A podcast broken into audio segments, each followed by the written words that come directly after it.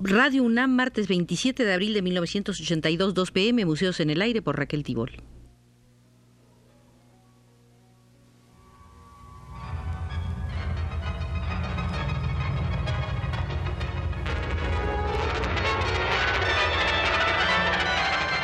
Museos en el Aire.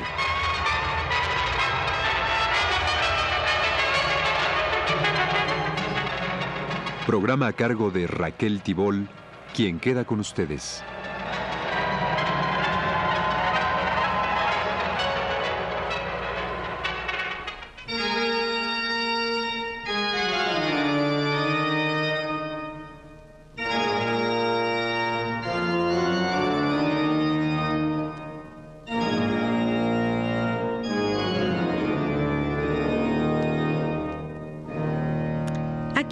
En el Aire solemos presentar el Museo de los Museos, pero no somos los únicos.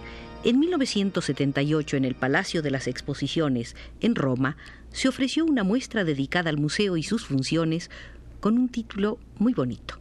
Museo cómo, museo por qué.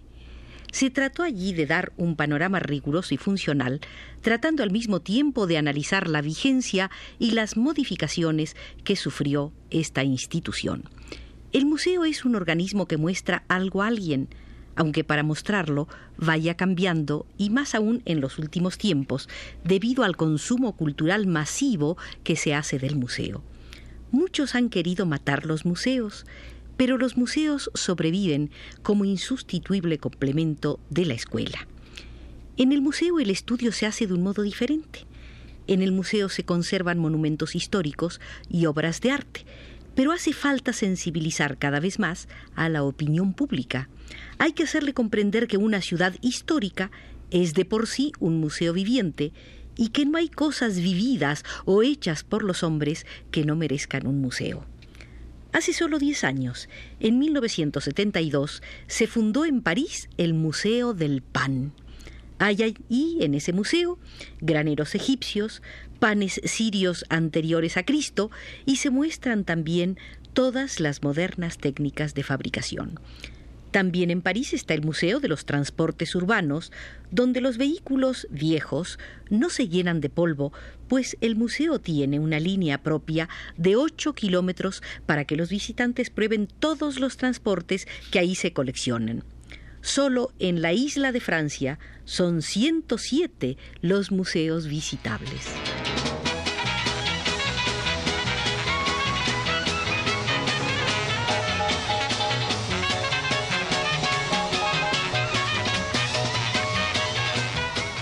En la visita de la semana pasada nos referimos al Museo Metropolitan de Nueva York y hoy vamos a recordar que se fundó en 1870 por un grupo de personalidades públicas y de artistas de la ciudad que sentían la necesidad de una galería de arte para el público.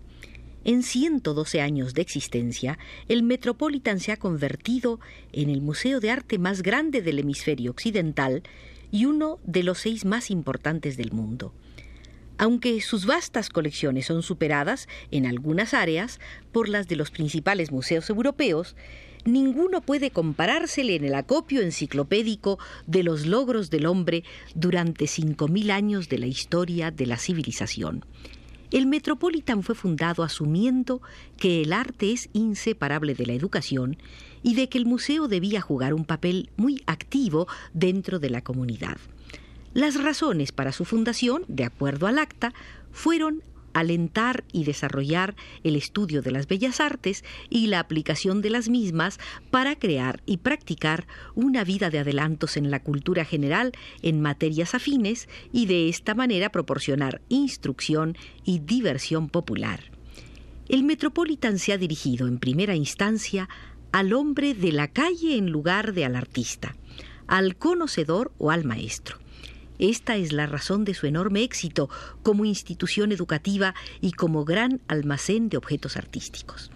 El Metropolitan Museum of Art es el hogar de más de 3 millones de obras de arte, con piezas de las antiguas culturas egipcia, griega y romana, además de las del cercano Oriente. La colección islámica es la más grande que existe, Las del lejano oriente son extensas, siendo de las más completas la escultura china, la pintura, el bronce y la cerámica. Las antiguas civilizaciones de América y las de África, así como la de las islas del Pacífico, están ampliamente representadas. En piezas de arte europeo, la colección del Metropolitan no tiene paralelo fuera de Europa.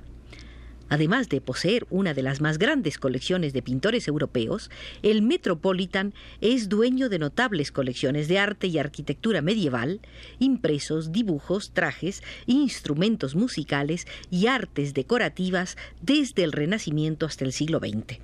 El Metropolitan no se dedica exclusivamente al arte del pasado, sino que continúa adquiriendo y exhibiendo obras maestras del presente.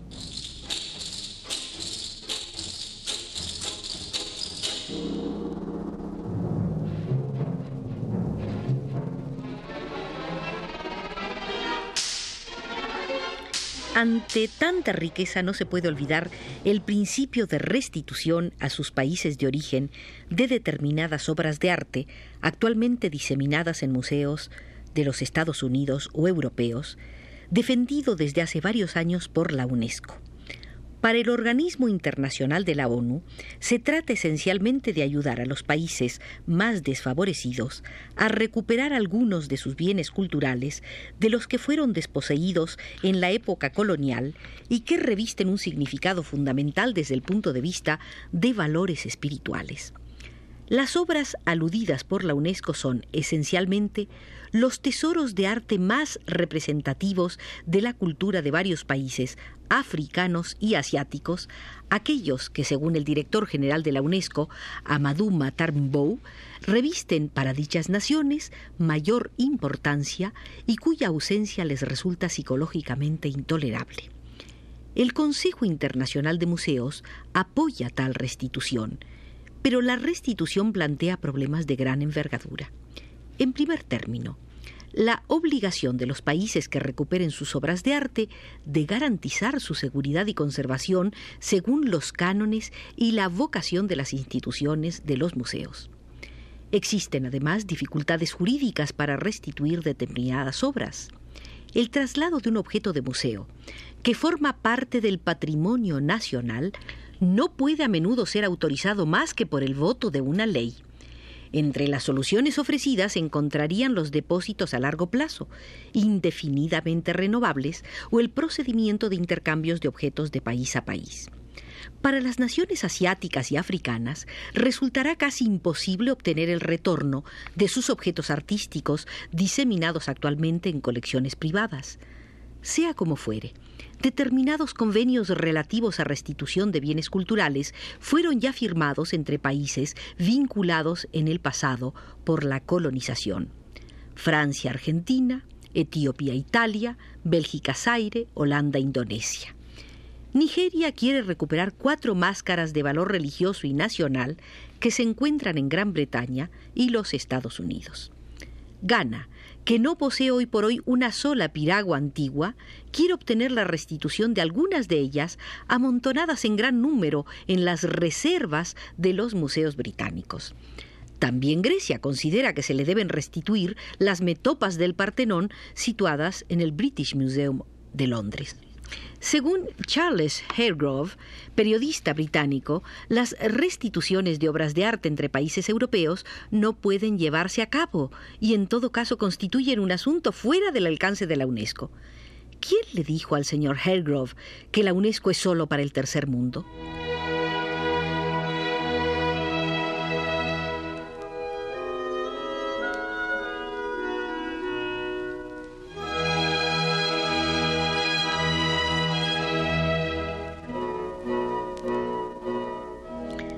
Se puede hablar de autorrestituciones. Tal sería el caso de un gran mural del artista estadounidense Rockwell Kent, quien en vida obtuviera el premio Lenin de la Paz. El mural fue rescatado del olvido por un comité de la Cámara de Representantes después de permanecer oculto por una capa de pintura durante más de una década. Esto ocurrió en 1978.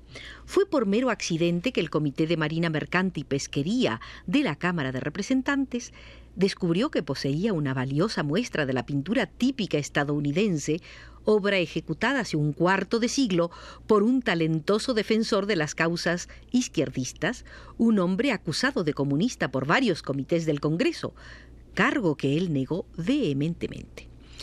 El descubrimiento del mural de Rockwell Kent ocurrió al decorarse la sala de audiencias del comité en la Longworth House, edificio de oficinas. Todo parecía muy bien. Nueva pintura en los muros, nuevas alfombras, nuevos cuadros, excepto la porción arqueada justamente detrás del sitio ocupado por el presidente del comité, el representante John Murphy, demócrata de Staten Island, Nueva York. La pintura parecía muy ondulada en ese lugar, se veía muy mal. Se consultó a la oficina de arquitectura del Capitolio. Quizá el revestimiento de fibra de ese lugar podía ser removido y sustituido por otro más terso. El revestimiento fue removido y oh sorpresa, aparecieron los ángeles. Pintado en 1944 por Rockwell Kent, considerado por los mojigatos como un tormentoso exponente del medio pictórico estadounidense, el mural es dominado por ángeles que revolotean sobre aviones, automóviles, trenes, rutas acuáticas, tranquilas campiñas y modernas ciudades.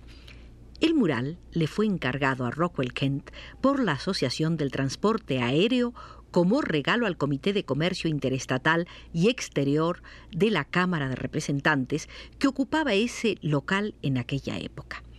Estaba destinado a reflejar los diversos medios de transporte sobre los cuales el comité tiene jurisdicción. La asociación proyectaba gastar solo 2.500 dólares en una pintura de caballete, pero Kent echó una ojeada a la sala de audiencias y optó mejor por hacer un mural para un nicho de 3 metros 60 por 4,50.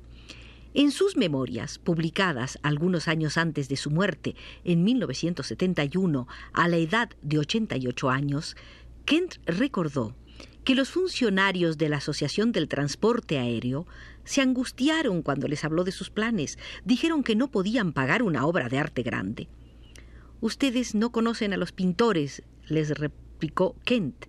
Siempre estamos dispuestos a ayudar a las empresas menesterosas. Y pintó con gusto el mural por el precio convenido para una pintura de caballete, 2.500 dólares.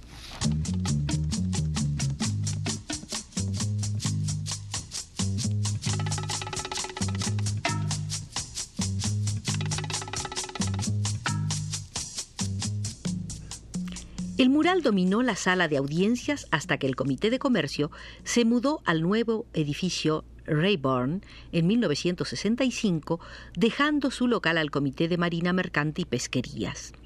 A fines del 65 o principios del 66, algunos miembros del comité decidieron eliminar el mural. Arguyeron que simplemente no representaba la labor del comité en los campos de la Marina Mercante. Varios miembros dijeron que el mural sencillamente no encajaba allí. Al principio se pensó recubrir el mural con pintura.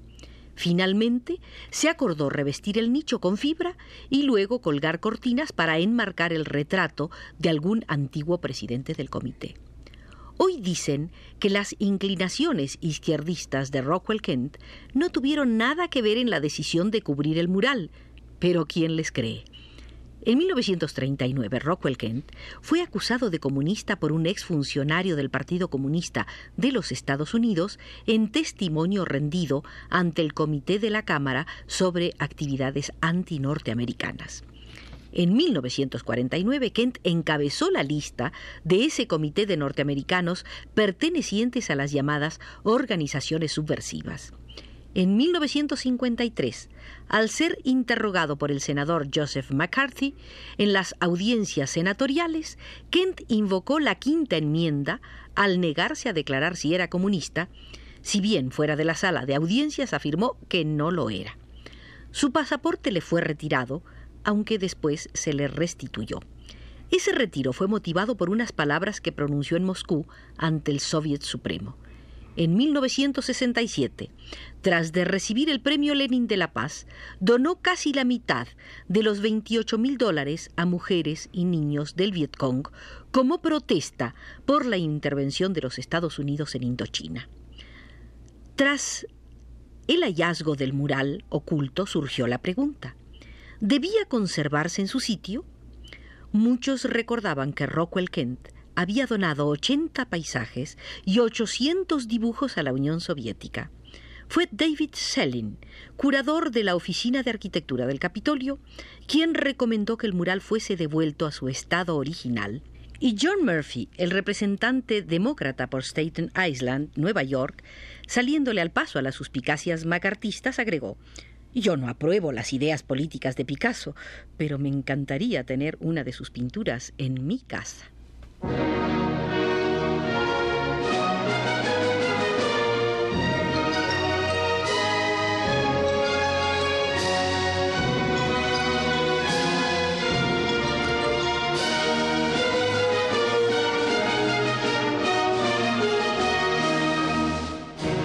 Nuestra visita de hoy al Museo de los Museos ha terminado y Pedro Bermúdez desde los controles nos indica la salida.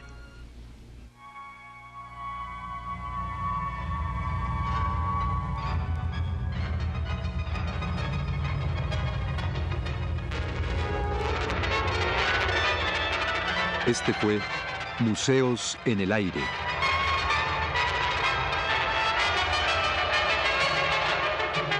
El programa de Raquel Tibol que se transmite todos los martes a las 14 horas.